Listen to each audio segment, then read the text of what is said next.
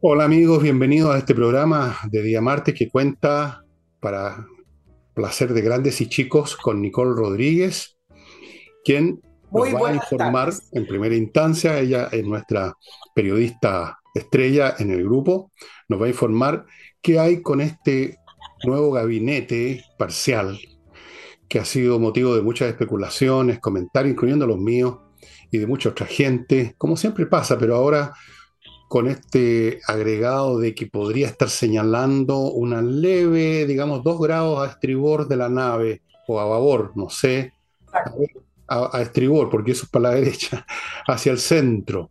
¿Qué tiene usted de información? Adelante, estudios. Ah, sí, oye, esto de ser la periodista estrella del grupo, bueno, convengamos que no es un grupo muy grande, es un grupo entre tú y yo, así que... No importa. Esto es como salí segunda de un grupo de dos, pero está bien. Yo soy el segundo, yo soy el segundo. no, de repente, de repente yo. Vámonos con el tema del cambio de gabinete, porque eh, se especulaba, se ha insistido, por Dios, como insiste la prensa, pero también la prensa juega un poco eso a presionar al, al presidente y también para que conozcan las maneras en que funciona eh, la política y la, y la prensa y el periodismo, eh, nuestros auditores, muchas veces también eh, desde los partidos políticos filtran o llaman directamente a los medios de comunicación con algunos nombres para que esa misma información siga presionando al presidente cuando ellos quieren conseguir algún tipo de cambio. Por eso también la insistencia eh, de los periodistas. Eh, bueno, y a pesar de que hoy el gobierno no está frente a una gran crisis, como fue el tema de los indultos, eh, generalmente las grandes crisis provocan los cambios de gabinete, como fue el 4 de septiembre, o en el caso de Sebastián Piñera, después de octubre del año 2019. Pero al parecer, hace algunos días atrás estaba diluyendo el cambio, pero al parecer todo indica que sí habrá cambio de gabinete antes del 11 de marzo o por ahí. ¿Por qué? Usted se preguntará. Bueno, primero porque si espera, por ejemplo, las elecciones del 7 de mayo, para poner una fecha, que sería la elección de los nuevos consejeros constituyentes, va a seguir vinculando al gobierno a todos los resultados electorales que vengan por delante con respecto a este nuevo proceso constituyente del que ya vamos a hablar 2.0, es decir, lo vincula al resultado del 7 de mayo, lo vincula a la lista del oficialismo, lo vincula al resultado final de eh, el proceso constituyente que termina en eh, noviembre con el apruebo o rechazo del nuevo texto. Por lo tanto, dejar la pelota en el Congreso del nuevo proceso pareciera ser que le conviene que esta vez aprendieron y que no se van a vincular directamente o tan carnalmente como lo hicieron con el proceso anterior. Ese es el diseño original, de ahí a que les vaya a resultar, bueno, vamos a ir viendo. Porque también, y acá viene la segunda razón, el presidente hoy cuenta con una aprobación de un 35% según la última encuesta, pero viene subiendo levemente en las últimas dos mediciones de CADEM y de Pulso Ciudadano y no puede tener a más de la mitad de sus ministros bajo el 25% de aprobación. Es decir, esto es un equipo y esto es lo mismo que los jugadores. Cuando uno tiene, bueno, si tengo acá un buen centro delantero, eso, no puedo tener ciertas posiciones mucho más bajas que el resultado del resto del equipo. Y el equipo lo hace el presidente. El presidente de, prácticamente durante todo el año de gobierno ha sido el equipo. Los ministros después de, mm, de, la, primera etapa, eh, los ministros prácticamente entre Marcel y Toás han llevado un poco más el peso, pero el presidente sigue estando en primera línea, que no, no es la idea. Un gabinete que tiene una mayor aprobación, y conocimiento ayuda en esa línea a que un presidente no esté siempre tan expuesto y en la primera línea de respuesta de los problemas y de los conflictos. Además, ministros que estén más empoderados, con mayor conocimiento y además con mayor aprobación, le funciona a un gobierno también para seguir reforzando un relato, un relato que todavía no se conoce porque si bien se proyecta que va a haber un cambio de gabinete, el rumbo y el relato todavía no.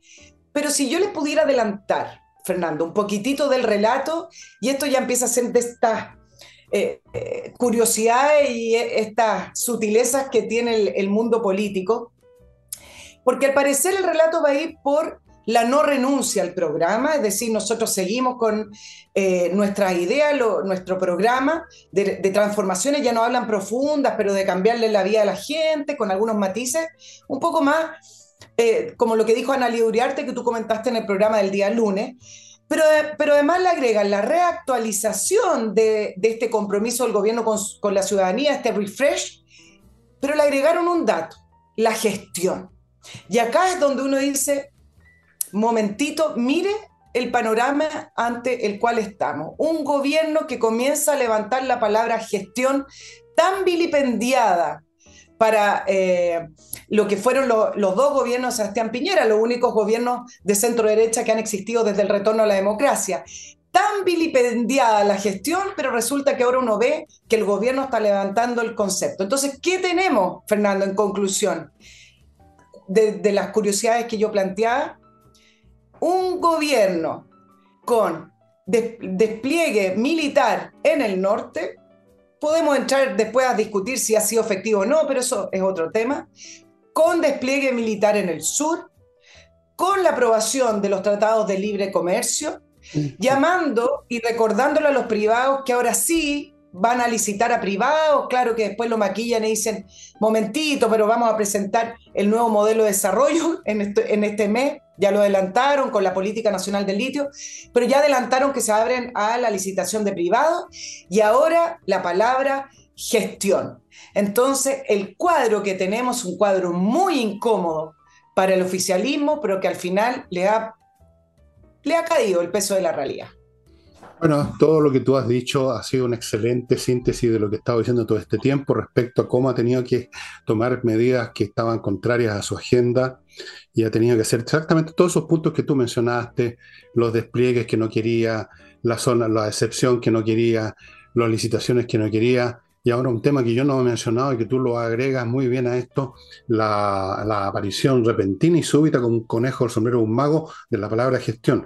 Todo esto, si uno suma las palabras. Esto de la impronta que analicé ayer, las palabras de Vallejo, em, lo de la gestión, que se me haya pasado por alto, tú tienes toda la razón. Todo esto está señalando que hay un cierto viraje a estribor, unos pocos grados, ¿ah? unos pocos grados, no es como el capitán del Titanic así tratando de... No, unos pocos grados a estribor.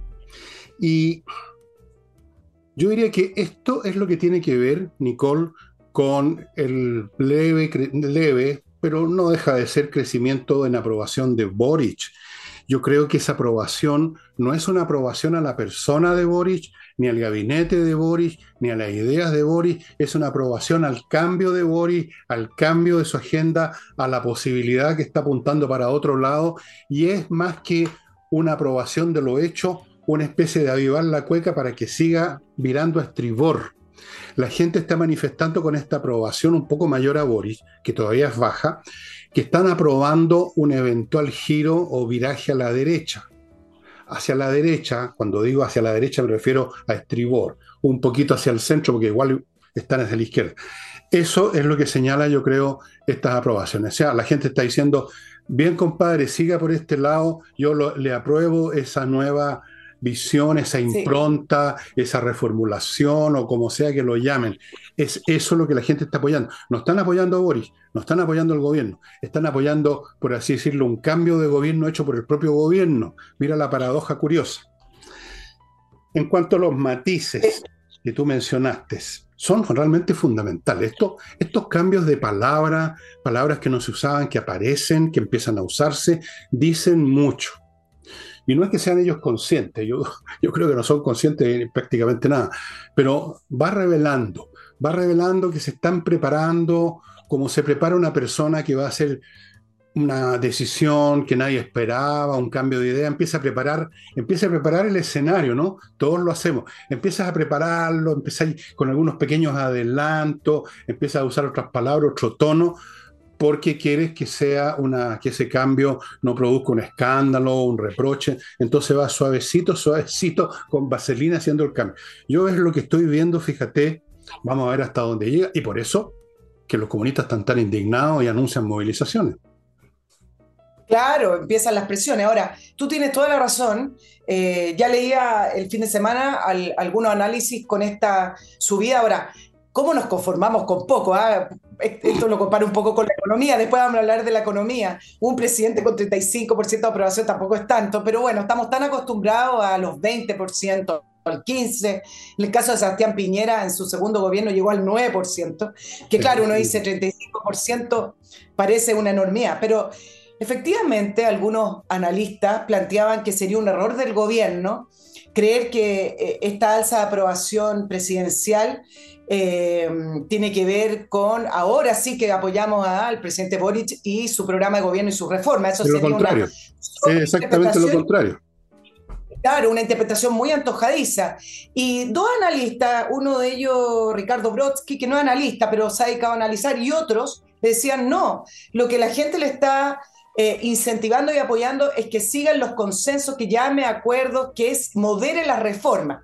Y yo le quiero agregar dos factores adicionales al alza de aprobación. Uno, que por alguna razón que habría que analizar, la ciudadanía sí aprobó la gestión con los incendios. Por ejemplo, la última CADEM, que fue la última semana de febrero, un 44% apoyaba la gestión en los incendios. Quizás tiene que ver con el despliegue de los ministros, verlos en acción, no lo sé, porque a mi parecer la gestión de los incendios no estuvo correcta, pero, pero el, el, punto es que al parecer sí hubo por lo menos esta sensación de un gobierno en acción, etc. Y además Mira lo que te voy a agregar, Fernando, la inacción del gobierno con respecto a sus reformas políticas. En febrero no hubo discusión de la reforma previsional, no hubo discusión de la reforma tributaria ni la reforma salud, hubo un descanso. Entonces también eso empieza a diluir eh, la posición de las personas con respecto a las reformas que se van a empezar a discutir. Y yo creo que esa inacción también ayudó al gobierno a darle un veranito a San Juan con, e, con esta aprobación. Claro, o sea, para decirlo de otra manera, el gobierno obtiene más puntos mientras menos es lo que es, mientras más se aleja de su ser, mientras más cambia, mientras menos revolucionario es, mientras más moderado aparece, o sea, mientras menos es lo que quería hacer, empieza a recibir una aprobación.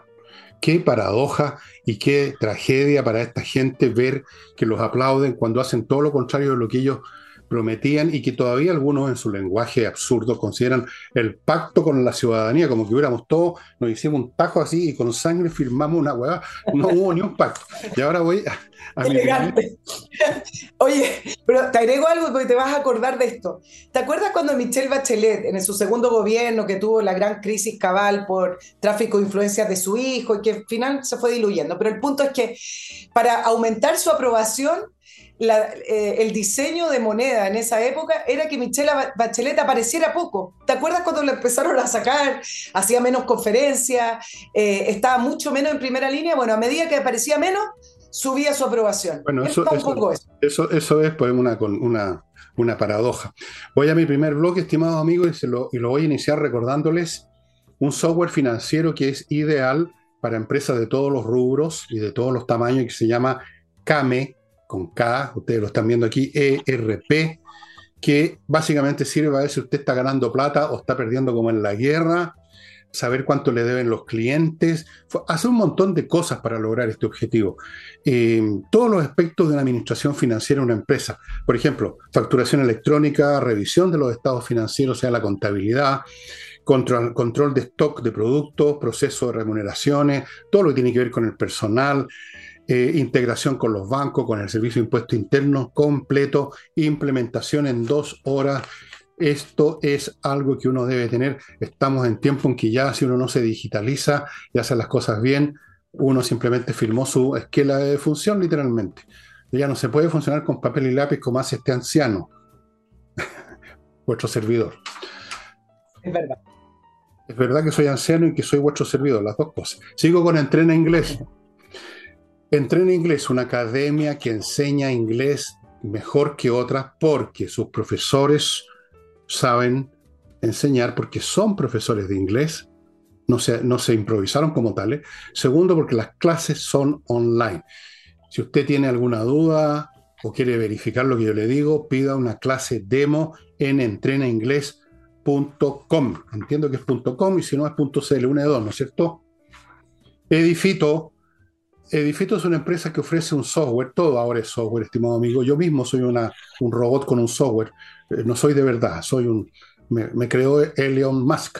Edifito presenta un software para la administración de edificios. Un edificio es una cosa muy compleja, abarca toda clase de aspectos y por lo tanto tener un software que ayuda a administrar, que a uno no se le olvide que había que pagar la cuenta no sé qué cosa, todo eso con Edifito. Este software se emplea en miles de edificios en toda América Latina. ya empezó mi garganta a fastidiarme. Continúo con inviertanusa.cl, la mejor forma de invertir en bienes inmobiliarios en Estados Unidos con este grupo que le ofrece todas las ventajas, le abre cuenta en Banco Norteamericano, le consigue crédito, le tramita vice-residencia, lo asesora. Y una cosa súper importante, si usted llega a tener problemas incluso después que terminó sus operaciones con Inviertanusa, ellos lo van a apoyar para resolver esos problemas. Eso nadie más lo ofrece. Y ahora sí termino este bloque recordándoles que en abril empiezan los cursos de ajedrez y las matrículas, por lo que supe ayer, están, no, no es que se estén agotando, pero ya se ha ido más de la mitad, más de la mitad de los cupos se han, han sido tomados. Estos son cursos para todos los niveles de juego, si usted es principiante, si usted es un jugador experimentado, incluso si usted es lo que llaman un expert, un experto. O sea, anda por ahí por los 2100, es lo más o menos, todavía puede jugar mejor. Clases en directo vía Zoom una vez a la semana, a las seis y media con niños, a las ocho con adultos. Las clases son espectaculares, muy accesibles. Los precios son para la risa si los compara con cualquier curso. Además, hay descuentos para los grupos familiares. Si usted se anota con su hijo, con su sobrino, va a haber un descuento. Y además, en seis cuotas sin interés. ¿Qué más se puede pedir? Nada más. Volvemos con Nicole. Oye, comentemos y analicemos, Fernando, el eh, primer día de este eh, nuevo proceso constituyente 2.0, el desgastado proceso constituyente. Yo voy a hacer eh, un pequeño resumen informativo. Eh, no, no se asuste si va a ser cortito, me mira así con cara terrorífica. porque hay que hacer un refresh de las vacaciones en, en, qué consiste el proceso. Bueno, hoy se instaló el Consejo de Expertos. ¿Quiénes son estos consejos de expertos? Son 24 personas elegidas, 12 por el Senado, 12 por la Cámara de Diputados, em, cuya misión es elaborar este anteproyecto. Tienen tres meses para escribir un anteproyecto constitucional que va a ser presentado a quienes sean electos en este nuevo Consejo Constituyente el 7 de mayo. Son 50 personas que hay que elegir. Pero además, no solamente se instaló el Consejo de Expertos, sino también el Comité de Admisibilidad, que son 12 juristas que tienen la misión de revisar que los principios, los 12 principios que fueron acordados por eh, los partidos políticos no sean sobrepasados, no sean violados, no sean respetados eh, por el anteproyecto y por lo que propongan también eh, finalmente los 50 consejeros constituyentes. ¿Qué se puede decir de esta instalación? Em, en, su primer día, eh, no, no, no, podemos dejar de compararlo con lo que fue con el antiguo proceso. Muy lejos de la estridencia del show y, de los escándalos que em, estuvieron presentes constantemente en el primer proceso constituyente. Yo diría que fue más bien como una instalación silenciosa, eh, escueta, Em, donde estuvieron presentes el eh, presidente del Senado, el presidente de la Cámara de Diputados, nadie del gobierno, ahí la, el análisis con respecto a que van a desvincularse del proceso y no se van a atar al proceso. Eh, y como debe ser, algo sobrio en el cual cumplan y terminen esta, esta segunda etapa de una nueva propuesta. Ahora, recordemos un poquito el tema de por qué las personas no se sienten tan inspiradas, no se sienten eh, tan motivadas por este nuevo proceso. Por supuesto que hay un desgaste, hay un cansancio. La gente en las encuestas, Fernando, cuando uno revisa, hoy día me dediqué a revisar las, las últimas encuestas, en general cuando le preguntan, claro, las personas dicen, sí, necesitamos una, una, nueva constitución, mayoritariamente. Pero ¿por qué lo dicen? Yo, yo acá quiero, quiero proyectar que en general me parece que lo dicen porque la constitución está ya tan manoseada, está tan vilipendiada, está tan eh, gastada y matada, que me parece que las personas dicen, ok, terminemos de una vez y presenten esta nueva constitución.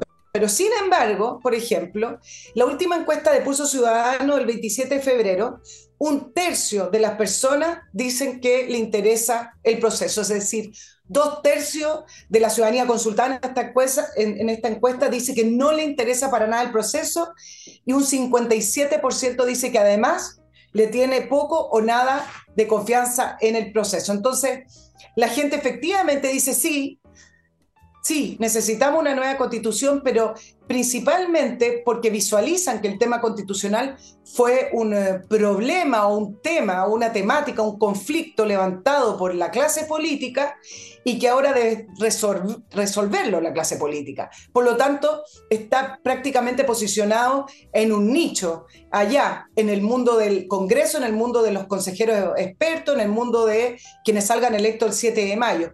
Pero la ciudadanía ya desvinculó el tema constitucional a que le va a cambiar la vida, a que de ahí va a salir un mejor Chile, la casa de todos, y que ahora sí Chile va a ser mucho mejor cuando se presente el nuevo, el nuevo texto. Me preguntabas por qué la gente dice que hay que cambiar la constitución. Yo te podría decir, te podría preguntar por qué la gente creía que la Tierra era plana. Lo mismo. Una vez que una idea se instala, de la cual tú no tienes ninguna prueba, ¿qué prueba tenían los que creían que la Tierra era plana, que la Tierra era plana? No, ninguna. Todo lo contrario, habían pruebas de que no era plana. Los barcos en el horizonte se empezaban a desaparecer porque la Tierra es curva. Se instalan las ideas, buenas, malas, estúpidas, inteligentes, de acuerdo a los tiempos, totalmente obsoletas. Alguien te las instala, el 90% de la gente no tiene capacidad ni intereses eh, intelectuales como para indagar lo que le están diciendo, simplemente aceptan, están dedicados a sus vidas de todos los días, y se instaló. Se instaló porque además todo el mundo redobló tambores con lo mismo. Eso no tiene vuelta. Ahora, en cuanto a que fue un proceso muy distinto, evidentemente. Yo no lo he visto, pero yo confío en que tú lo viste o que tú lo que estás diciendo es correcto.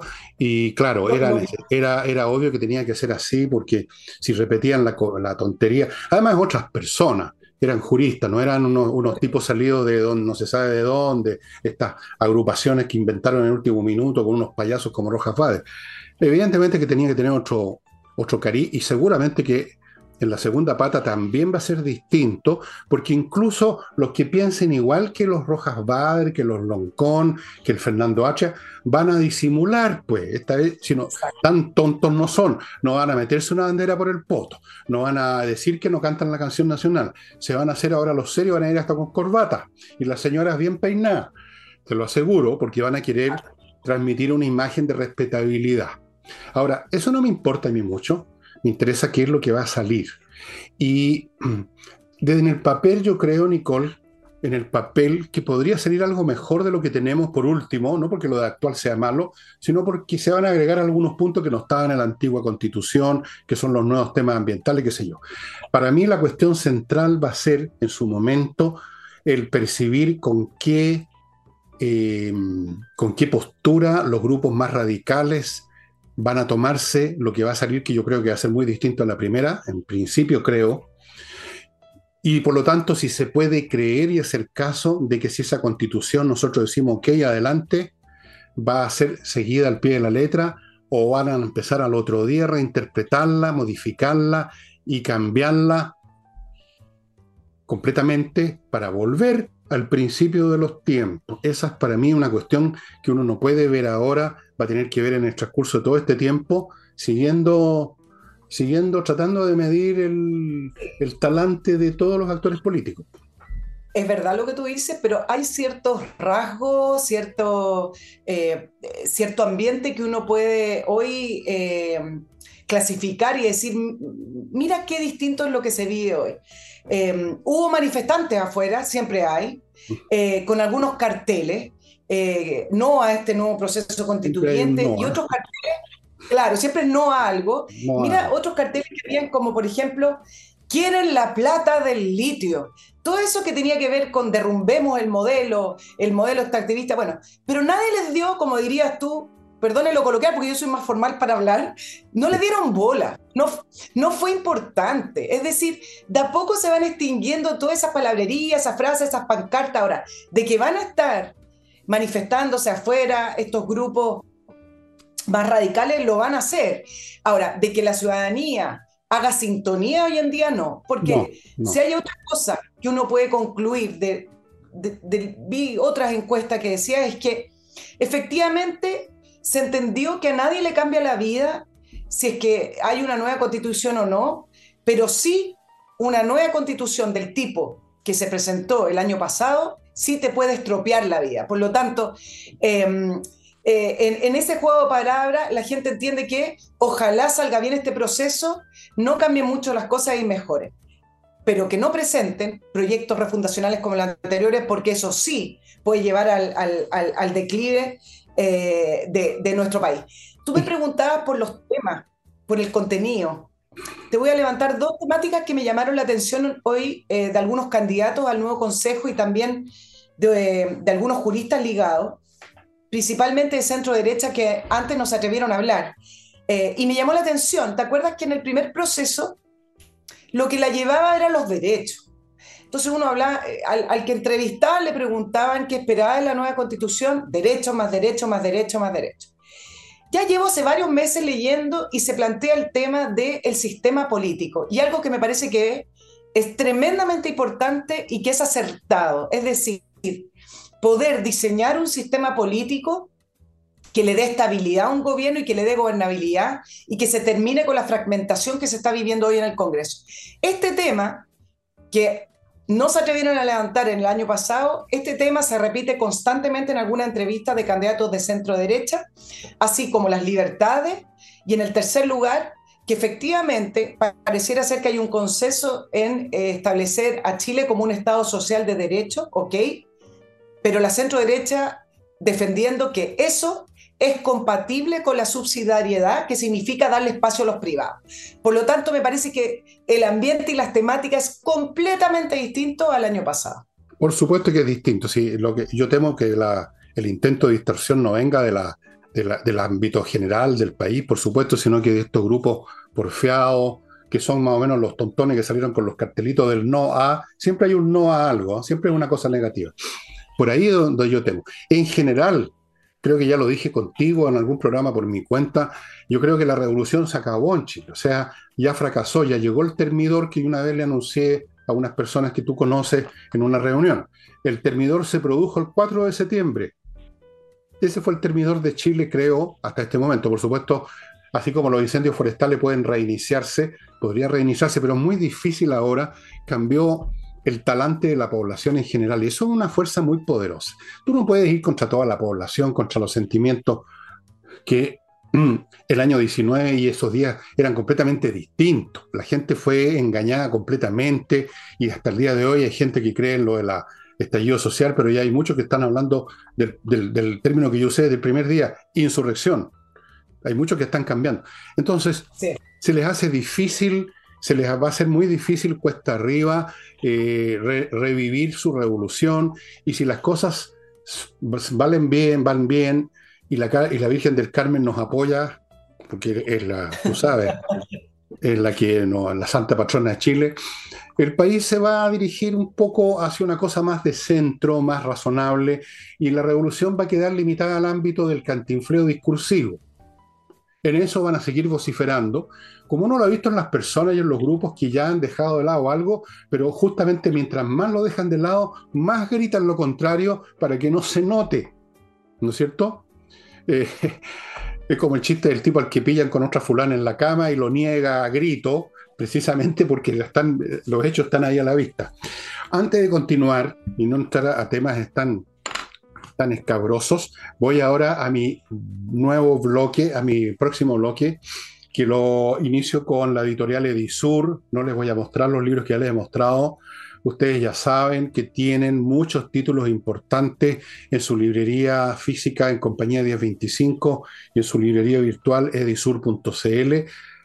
Títulos importantes de autores internacionales. Bueno, les voy a mostrar de nuevo de todas maneras esto porque yo estimo que en cada casa tiene que haber esta historia de Chile resumida, el resumen que hizo el señor Castedo de la historia de Encina, en fascículo, o más bien dicho, unos libritos, más que fascículos, con muchas ilustraciones muy buenas, fotos cuando se puede. Realmente es súper entretenido leer la historia de Chile. Eso con Edisur. Continúo con AutoWolf.cl. Me puse en manos de AutoWolf, Nicole. Muy bien. Señoras y ¿Qué pasó con ese? Mi auto anticuado, horrible, feo, tú lo has visto alguna vez, no lo podías creer, va a estar precioso, precioso en unas semanas más pero, claro, sigue siendo un auto viejo, pero Auto Wolf.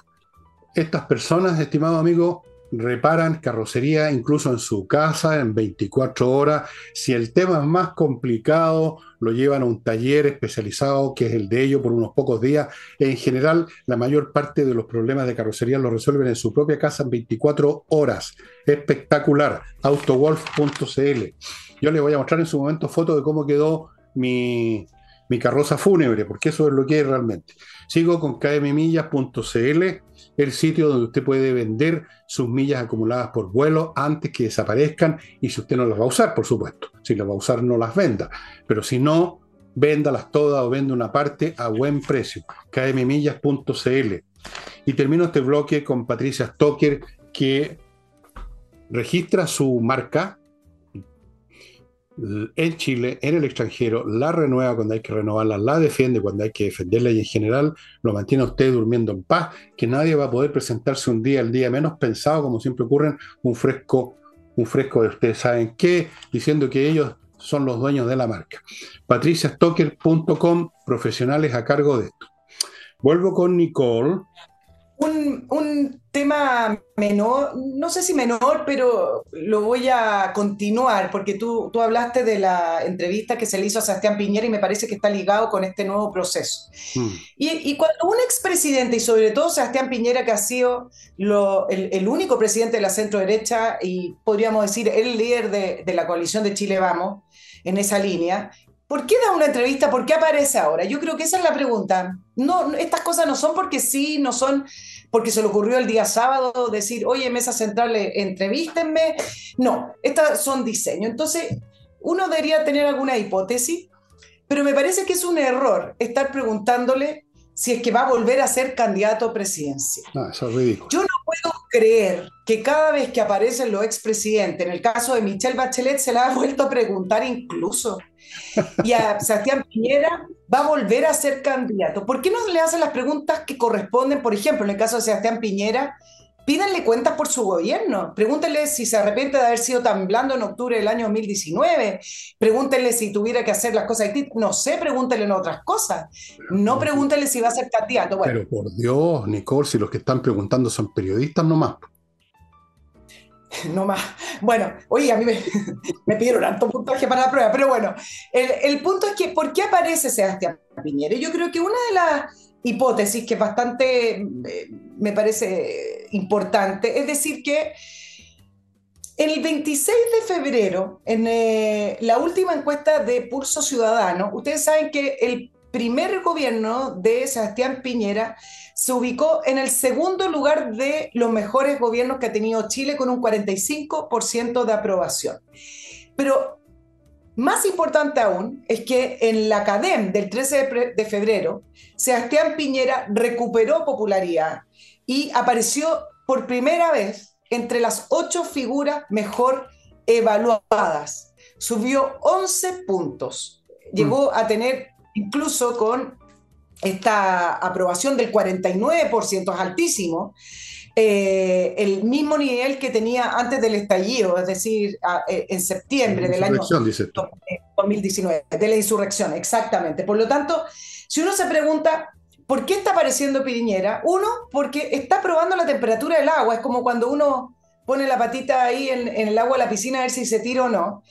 Eh, es un momento en el cual aparece bien posicionado la encuesta, pero principalmente porque los candidatos que lleva Chile Vamos al nuevo Consejo Constituyente, un 43% son lo que llaman piñeristas, es decir, son exministros o exfuncionarios de sus gobiernos. Por lo tanto, en conclusión, ¿por qué está apareciendo Sebastián Piñera? Porque quiere volver a ser relevante. ¿Ustedes se imaginan a un Sebastián Piñera en tercera, cuarta y quinta línea? ¿Se imaginan un Sebastián Piñera callado sin tratar de influir en un nuevo proceso? Bueno, más o menos por ahí va la explicación de por qué vuelve a dar entrevistas. Déjame agregar algunas cosas más a tu análisis. Tú preguntabas, eh, planteabas el hecho que Piñera decide ir o algo así a este programa. Y también está la pregunta del otro lado. ¿Por qué en el canal deciden invitar a Piñera? O sea, de pronto Piñera se hace un invitable, se hace un candidato a invitarle a un programa donde antes no lo habrían invitado ni para servir el café. Era, un, era tabú, era un proscrito, un leproso, él y todos los demás. Lo que yo creo que señala eso, que lo inviten, y por supuesto también que él acepte, es que en esto se está dando también en el plano psíquico eso que yo he llamado los movimientos tectónicos. De pronto el país como conjunto, llamémoslo el yo colectivo, es una figura de lenguaje solamente, el yo colectivo comienza a reordenar sus prioridades y su sensibilidad y sus sentimientos y sus evaluaciones. Lo que, como dice esa, vieja frase, eh, baja la cerviz, fiero y cambro, adora lo que has quemado y quema lo que has adorado. Entonces aquí se está dando un cambio de pronto, la figura de un hombre que era muy bueno para la gestión empieza a subir. No por casualidad, a su vez, el gobierno reflota la palabra gestión. Mira cómo se van todas las cosas articulando. Claro. Ahora, como tú decías, si muchos candidatos del sector de la derecha eran piñeristas, bueno, Piñera tiene que renovar la marca. Tiene que renovar la marca y lo primero para renovar la marca es que aparezca. Volvió la Coca-Cola o el Ford o lo que sea. Y tiene que renovarla presentándose como se renuevan siempre las marcas diciendo nuevo, nuevo Piñera, nuevo eh, dentrífico, qué sé yo. Esto es otro signo, mira cómo se van sumando las cosas, como todo por todos lados cuaja o se conecta, del cambio global y tremendo que se ha producido en este país y del cual tenemos que agradecer, tenemos que agradecer a la convención constitucional anterior porque ellos llevaron al nivel de la comedia, del circo y de la dignidad. O sea, se mostraron en pelotas lo que son esas ideas como caricatura. Y las caricaturas son muy, muy, muy útiles porque una caricatura exagera rasgos de alguien real, no, es algo distinto, no reconoce al tiro una persona como una caricatura, por eso que son caricaturas. Entonces ahí estaba la caricatura de la izquierda y mucha gente despertó. Y luego con lo que fue pasando, la gestión del gobierno, o sea, llamémosla la no gestión del gobierno de Boric, los errores, las siches, las payasadas, todo eso se fue juntando y tenemos este cambio global en virtud del cual empiezan a reflotar eh, adora lo que has quemado, quema lo que has adorado, empieza a aparecer el tema gestión, etcétera. Hay un cambio masivo que se manifestó políticamente en el termidor del 4 de septiembre que todavía no lo pueden asimilar en la izquierda, todavía se les atraviesa en el gaznate. Sí, ahora, esto tiene un, problema. Ahora tú decías lo de Sebastián Piñera, tiene que presentarse como algo nuevo. Su primera intervención, recuerda que fue para los incendios cuando le ofreció ayuda a presidente Boric y le dijo que su equipo su equipo estaba a su disposición para poder combatir los incendios y fueron a la moneda. Algunos exfuncionarios del gobierno Sebastián Piñera por el expertise, por el conocimiento que habían adquirido por los incendios del año 2017. Me parece que ahí es donde empezó a escalar un poco más en la encuesta. Pero tiene un, tiene un Claro, pero sí, pero tiene un problema esto, porque eh, si si el expresidente Piñera empieza a figurar en demasía o se le pasa la mano o agarra el vuelito como sabemos que le gusta, va a empezar a producirse eh, esa antipatía que genera el expresidente Piñera y no es bueno que esté presente disputándole la figuración con el presidente Boric. Deje solo al presidente Boric que eh, su aprobación va a estar bajando y subiendo así constantemente, pero no sería bueno un cuadro en el cual tengamos que comparar al presidente Boric con Sebastián Piñera, porque su último gobierno dejó al país, voy a dejar el tema COVID de lado, ¿ah? pero su último gobierno fue el causante de no poner el contrapeso a octubre del año 2019, y eso no se lo van a perdonar su electorado. Bueno, sí puede ser. ¿ah? Ahora, te digo, los cambios de las personas Tú sabes que del amor se pasa al odio, del odio al amor. y no sé si será mucho el cilantro en este caso, como dices tú, de repente el piñerismo empieza otra vez a producir otro cambio, los cambios mentales son permanentes, un flujo, la mente es un flujo, no es un estado. No sé, no sé cómo se irá a dar la, la, pomada, no sabemos qué tiene en mente Piñera, no sabemos qué tiene en mente su equipo, no sabemos si hay un equipo realmente, no sabemos, solo sabemos que nada sabemos, en definitiva, para eso estamos aquí, pero observando el día a día, pues, pues changuita, y ahora permítanme el último bloque publicitario, que lo inicio, son tres cositas, compreoro.com, si usted quiere tener una reserva sólida, que nadie se la va a quitar, que nunca se debe valorizar, entre a compreoro.com y compre oro y plata, el metal precioso como tal, en su forma de lingotes, en su forma de monedas, distintos tamaños de lingotes, todos certificados por la Universidad Católica como siendo casi puro, 99,99% pureza. No puede ser 100% por razones químicas que no voy a explicar porque no es, no es una clase química y yo no soy químico tampoco. Compreoro.com. Donde sea que usted tenga el oro, donde sea que lo lleve, va a haber gente interesada en comprarlo si usted lo quiere vender, si necesita venderlo.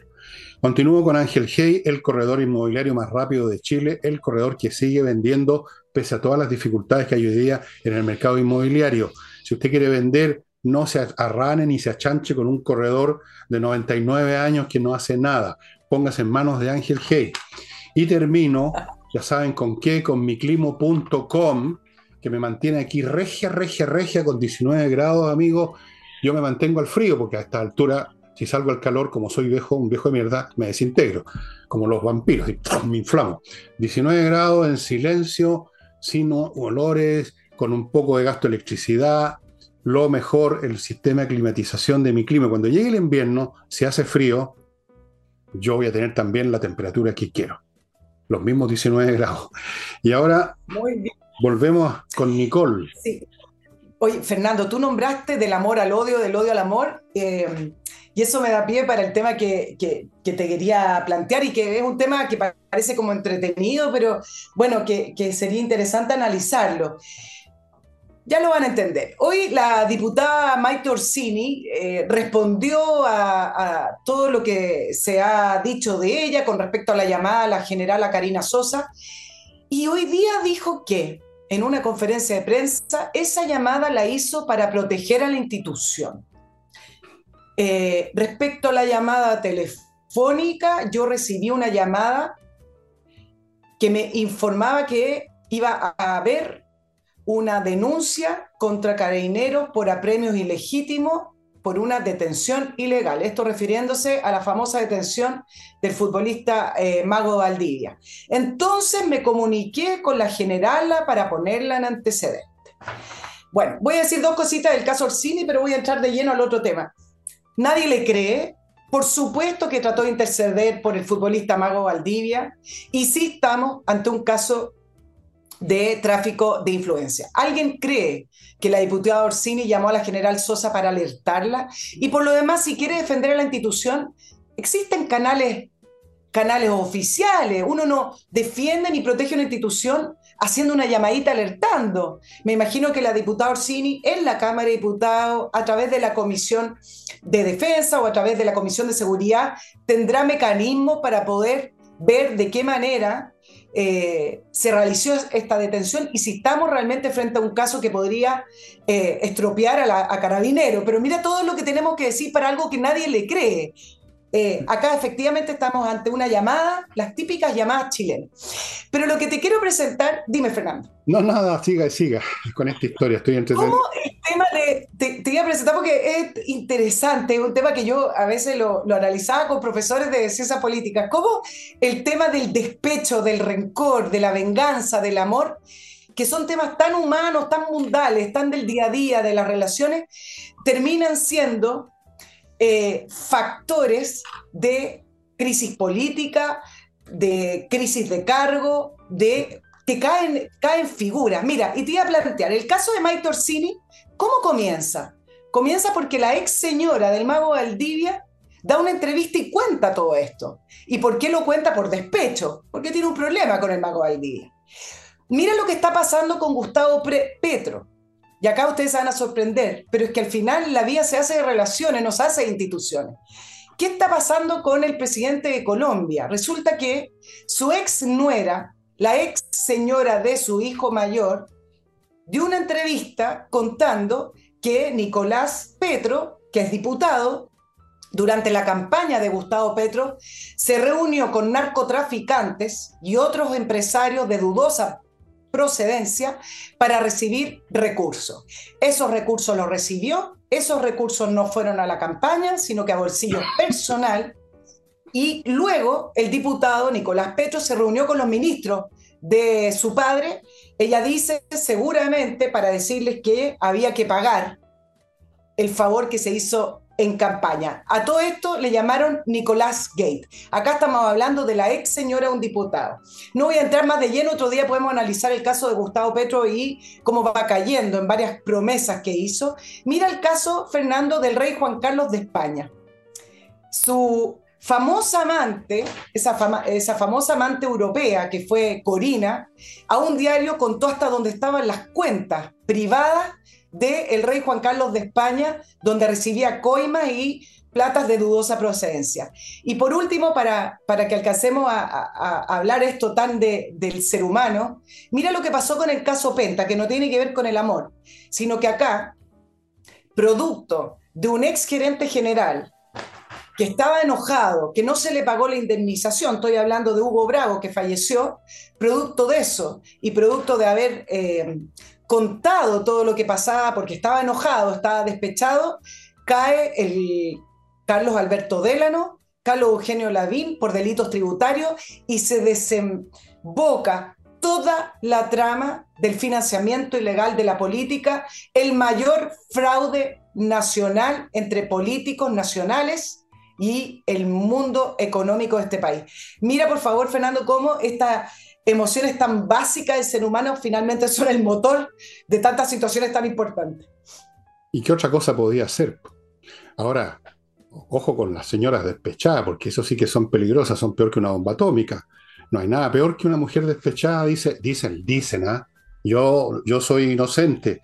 Eh, te podría contar un millón de historias de cosas que se remontan desde la época de que tenemos registro, de señora o señorita o amante o esposa que son capaces de echar abajo un reino, un imperio. Los seres humanos son así, son bastante básicos, bastante... Por eso que yo trato de no, de no mezclarme mucho con nadie, porque tú no sabes en qué momento te van a pegar una puñalada por la espalda. Tú no sabes en qué momento, yo lo, viví, lo viví poderosamente hace unos años atrás, ustedes recordarán. Tú no sabes en qué momento la persona que en la mañana te recibe en la oficina y te dice, hola, ¿cómo estás, Fernando? ¿Qué Después va a ponerse en fila para clavarte un puñal y decir, güey, yo una vez lo vi mirándole el poto a una niña. Ese tipo de cosas. Y, estupideces peores que esa, y mentiras y de todo. La gente es así. Eh, te envidian o te odian o, y lo ocultan y esperan la oportunidad para, hacerte daño. Es jodido. Yo, yo, me di cuenta de eso desde cabro chico, pero ah, obviamente que con el tiempo fui adquiriendo más pruebas, ¿no? Más pruebas de que hay que andarse con mucho cuidado con el prójimo. En cuanto a esta niña, volviendo a la Orsini, eh, lo que hizo no, no, para mí no es ni pecado venial, fíjate. Porque todo el mundo lo hace, todo el mundo quiere usar lo que tiene de poder, de, gente que conoce con poder para beneficiarse o beneficiar a otro, para, hacerle un favor a alguien. Todo el mundo lo hace. Todo el mundo lo hace, estimado amigo. El famoso caso del congresal que lo detienen en la carretera porque va a 200 kilómetros por hora y dice, usted no sabe con quién está hablando, yo soy senador. ¿Cuántas veces hemos sabido esa historia? Dime. Miles. Pero cada vez la gente lo tolera menos del telefonazo. Orsini hizo lo del telefonazo. Yo creo que no tiene la más mínima importancia. Es un detalle en medio de cosas muchísimo más graves si estamos hablando de tráfico de influencia. No, yo creo que no alcanza como para tráfico de influencia. Y lo mejor que debe haber hecho la señora Orsini o señora Orsini es quedarse callada hasta que esta cuestión se olvide. Toda esta historia que empezó a contar, lo único que hizo ella es revolver otra vez, revolver otra vez el, eh, agitar el gallinero con una historia además absolutamente inverosímil. O sea, ella que una mujer de izquierda, pero de izquierda, de izquierda, preocupada de repente de la institución de carabineros. Ah, vayan a bañarse, o sea, es, la historia más tonta que jamás se ha dicho. Pero también se va a olvidar. Yo le recomiendo a la señora Orsini que no diga más cosas, que se quede callada hasta que pasemos a otra cuestión, a algún otro escándalo de matinales. Van a venir.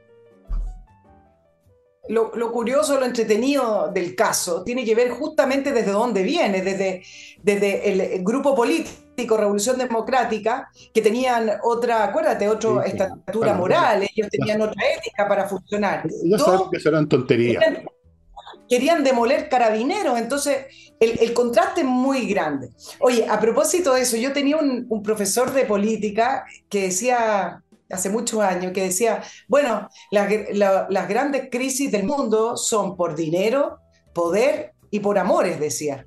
El amor el tema de los amantes, de, las relaciones por eh, conveniencia, el tema de las, mujeres y las intrigas, por ejemplo, en la, en la Edad Media, en los reinos, etcétera, ha movido reinos completos, dice.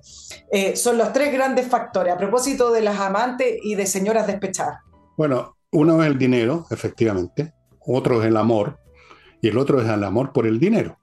Porque resulta que muchas de estas intrigas donde las mujeres acusan a alguien, misteriosamente al final lo que uno ve es una persona pidiendo plata.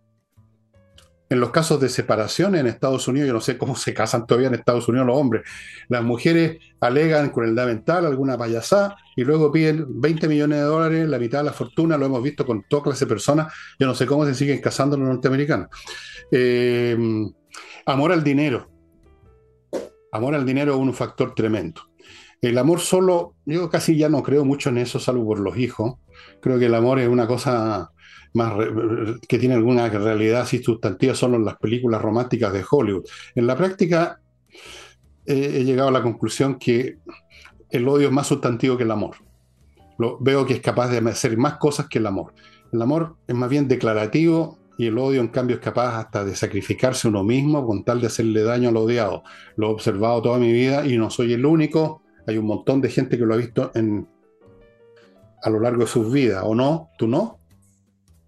Sí, bueno, el, caso que yo resumí acá con respecto al rey Juan Carlos, el caso del hijo de Petro, eh, que a todo esto está siendo investigado por fiscalía, se activó inmediatamente una, una investigación, o el caso de Penta tiene que ver con el odio. Yo creo que el odio es un gran movilizador, por eso uh. también en estos tiempos de tanto polarización, ¿Qué es lo que se ha ido ensalzando y repitiendo? Relatos de conflicto, relatos de odio, de levantar un enemigo y posicionarse desde el lado bueno. Una, una táctica muy antigua política. Busca un enemigo y, ponte, de, ponte de la otra vereda. Sí, bueno, mira, es una de las razones por las cuales yo he estado meditando seriamente en hacer las maletas e irme a otro planeta, mi planeta original, porque ya ustedes, los humanos, me tienen un poco aburrido. son, un poquito básicos, ¿ah? Son un poquito básicos. Fíjate que uno lee historia, eh, permítanme esta pequeña divagación, uno lee historia y encuentra que uno puede entender cosas que ocurrieron hace dos mil años porque los seres humanos son siempre los mismos. Uno ve las mismas historias, los mismos odios, las mismas envidias, las mismas intrigas, los mismos despechos, las mismas ambiciones, la misma codicia, la misma maldad, a veces una maldad que uno prácticamente no la puede entender, la misma, la misma falta de estimación por el prójimo, el mismo, todo, todo, todo.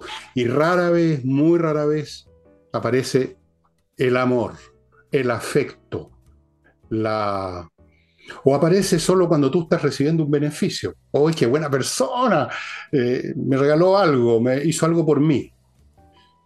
Y hasta ahí queda todo. Ahora, si esa misma persona te niega ese favor que tú pides, entonces es un desgraciado, un infeliz, etcétera, etcétera. Y eso sí que es mucho más fuerte que el agradecimiento. Yo tenía un abuelo, Nicole, eh, uno de mis abuelos, eh, mi abuelo paterno, eh, Alberto Villegas, era doctor. Y era un tipo muy... cuando nunca trataba de no contactarse con nadie. Cuando llegaba a contactarse y hacía un favor, ¿sabes lo que decía? Ojalá que se le olvide.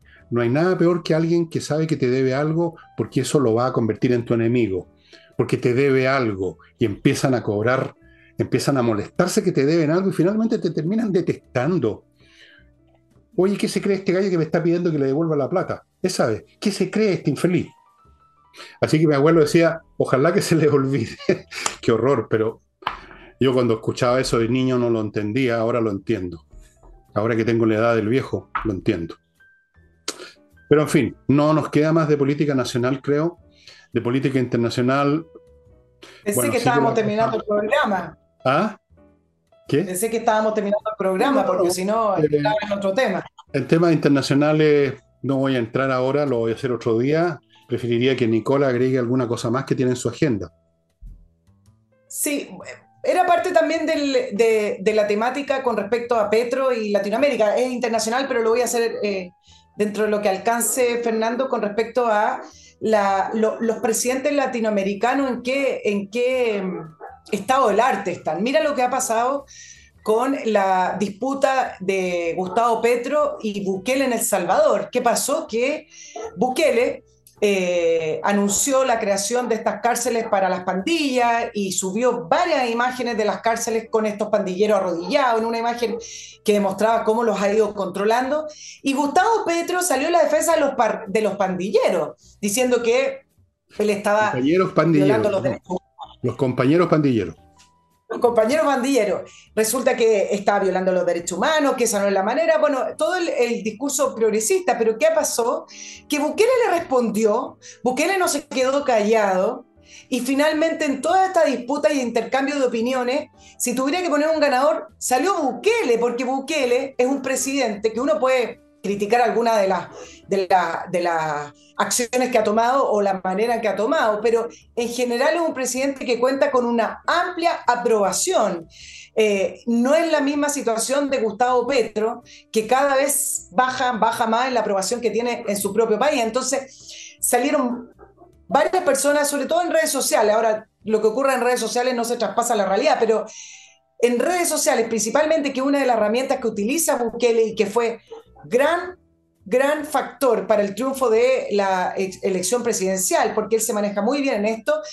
gente de distintos países salió a defender a Bukele diciéndole, bueno, lo que logró Bukele con respecto a la seguridad en El Salvador, ya me lo quisiera para mi país. Por lo tanto, eh, Gustavo Petro salió trasquilado con ese discurso buenista. y mira lo que pasó. Mm. Claro que se lo merecía. Y además él no ha hecho nada con respecto a, todavía a tomar la rienda de, su gobierno y realmente hacer lo que dijo que venía a hacer a Colombia. Y mira la disputa que se está produciendo entre México y Perú. El presidente López Obrador, que habla todas las mañanas, habla puras tonterías. muy al estilo de Chávez, a propósito de los 10 años del fallecimiento de Hugo Chávez, habla todas las mañanas en un programa, bueno, lleva varios días criticando la posición que tomó Perú con el presidente Castillo, el, el, presidente que trató de dar un golpe de Estado, para recordarlo, y critica, critica a la presidenta Dina Baluarte, Baluarte y al Congreso. Bueno, pero esta disputa pasó a mayores porque comenzó a criticar la democracia, al Congreso y al, pueblo peruano en general, y resulta que al final esto ha terminado en que Perú se ha defendido y retiraron al embajador peruano en México y México retiró al embajador mexicano en Perú. Por lo tanto, las relaciones de ambos países, con un presidente que dijo que no se iba a entrometer, pero que finalmente todos los días sale con algo en contra de Perú, ha terminado cortando por el momento relaciones diplomáticas.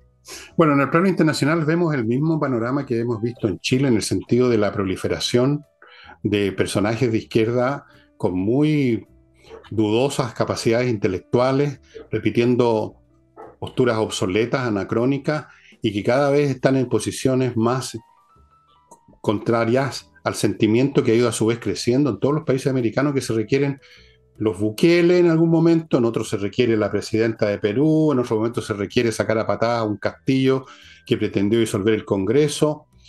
Y tal vez, tal vez, tal vez esto que estamos viendo en Chile se va a ver también en América Latina y se va a ver por una razón muy simple. Porque las cosas que son malas y que no funcionan finalmente se revelan como tal y la gente, aunque sea por instinto de supervivencia, empieza a tirarlas al tarro a la basura. Y la izquierda, perdonen la expresión tan brutal, pero nunca ha ofrecido nada que no sea ruina, que no sea atraso, que no sea estancamiento, y por lo tanto, después que sus promesas se desvanecen en la nada, en el cantinfleo, la gente, incluso los más lerdos de entendimiento, los que se pusieron en fila para votar por ellos, se empiezan a pegar el alcachofazo. América Latina se está empezando a pegar el alcachofazo de a poco, muy de a poco, con dificultades. como en Chile, como en Perú, eh, etcétera. Ahora en México, no sé, tienen ahí a López Obrador, que cada día dice una tontería nueva, cada día dice una nueva tontería. Eh, es, impresionante lo poco inteligente que es ese hombre, es realmente impresionante. O sea, le ganó incluso a otros que no voy a mencionar porque soy respetuoso. Y ahora sí, estimada Nicole. Déjame decirte la última tontería porque llega a ser divertida. Eh, hace pocos días, hablando de la inflación, López Obrador dijo que él proponía para bajar la inflación una alianza entre, escucha bien, Argentina, Colombia y Cuba. Después dijo Brasil también, porque va a aprovechar que es la era de, Lula. Entonces, que con estos países van, a crear un plan anti-inflación. O sea, Argentina, que tiene una inflación del 70-80%, Cuba, que no tiene ni economía. Colombia, o sea, o sea, pretende cambiar un fenómeno económico impersonal por una, por una maniobra política internacional. ¡Qué inteligente! ¿Por qué no? Yo la otra vez me caí, me saqué la cresta, tengo un brazo medio jodido. Yo voy a pedirle a mi diputado que discutan la posibilidad de eliminar la ley de gravedad porque, porque eh, eh, la gente se cae, es un desastre. Bueno, estimados amigos, yo sé que Nicole tiene una agenda de este alto con temas todavía, pero los podrá disparar el próximo jueves, que va a estar con nosotros también. El problema es que ya estamos llegando al límite de, de, lo que yo puedo hacer. Y llegó la hora de decir adiós, como decía la canción. Muchas gracias. ¿Les puedo recordar? Y voy a estar mañana con mi entrevista también. El ah, día miércoles importante, se sube la... la entrevista de Nicole vale la pena ver, acordarse cómo era el periodismo en otros tiempos. ¿Antiguo? Bueno, estaba, el otro día me acordé de Raquel Correa, no era una mujer que me caía muy simpática, pero reconozco que sabía entrevistar, era puntúa, no era un maestro de la escritura, pero sabía entrevistar y hacer las preguntas pertinentes. Ese periodismo se acabó hace mucho tiempo, pero tú lo has resucitado aquí en este canal y en el tuyo. Vean el canal de, de Nicole, y estoy hablando totalmente en serio. Yo, yo, solo decía, no vaya a decir el periodismo viejo, no, esa palabra está prohibida, el periodismo clásico. El periodismo eh, clásico, el, periodismo, de verdad. El periodismo de verdad que no busca hacerse amigo del entrevistado el amiguismo y la cosa. La... Ya, eso sería todo, estimado amigo. Nos vemos mañana y con Nicole el jueves. Chao, chao. Chao.